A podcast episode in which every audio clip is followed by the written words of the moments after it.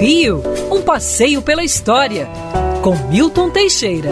Amigo ouvinte, dia 23 de junho de 1970, aqui no Rio de Janeiro, o governador Francisco Negrão de Lima, seu secretariado, todos, e parte da população e convidados especiais se reuniram na Praça Paris para uma solenidade importante. O governador deu a primeira picaretada no chão do que seria o metrô do Rio de Janeiro. Olha bem, em 23 de junho de 1970.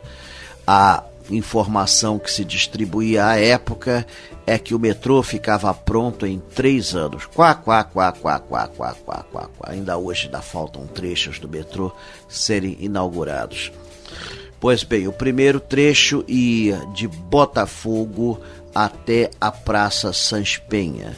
Na sua origem, o, a linha 1 ia do Leblon até a Rua Uruguai. Depois fizeram planos mirabolantes do metrô entrando por debaixo do túnel da autoestrada Lagoa Barra e chegando à Barra da Tijuca, mas esse projeto foi modificado com o passar dos anos.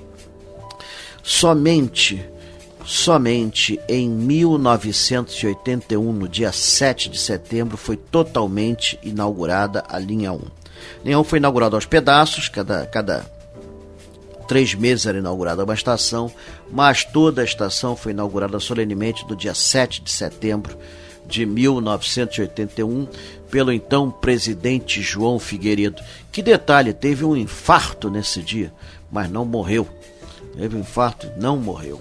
Então, tá lá existe até hoje um carro com essa placa indicando a presença do presidente na inauguração.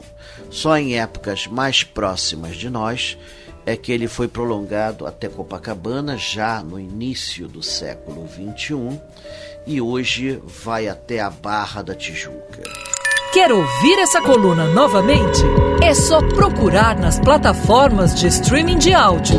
Conheça mais dos podcasts da Band News FM Rio.